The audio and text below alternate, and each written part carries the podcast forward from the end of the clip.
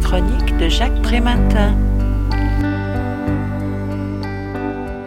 Dans l'Antiquité, la mythologie abordait les problèmes existentiels de l'homme, inceste, parricide, infanticide. Le Moyen Âge en a fait de même avec les contes et les légendes.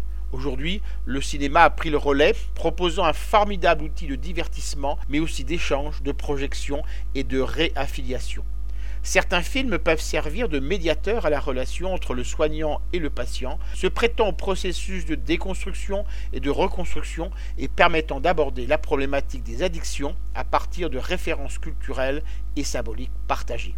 Henri Gomez, en collaboration avec l'atelier cinéma de l'AREA, nous présente ici plus de 130 fiches descriptives de films classiques ou plus récents, pouvant servir de support lors d'ateliers ou de séances de groupe incitation indirecte à penser et à éprouver en suspendant le cours des aliénations ordinaires. Si le film Le Poison de Billy Wilder 1945 offre le portrait d'un homme happé par l'alcool, le dernier pour la route de Philippe Godot 2009 met en scène le monde clos d'une cure.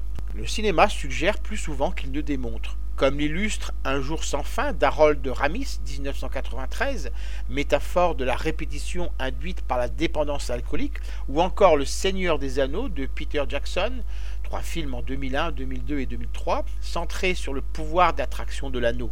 Mais il y a aussi le regard critique sur le soin, avec la vague de Denis Gansel 2009 démontrant le risque d'instrumentalisation ou encore vol au-dessus d'un nid de coucou de Milos Forman 1975 dénonçant certaines pratiques psychiatriques. Trois classifications guident le cinéphile A pour un film traitant de l'alcool, SA évoquant le sevrage vers le sans-alcool et HA signifiant hors alcool et l'accession à une vie débarrassée de la dépendance.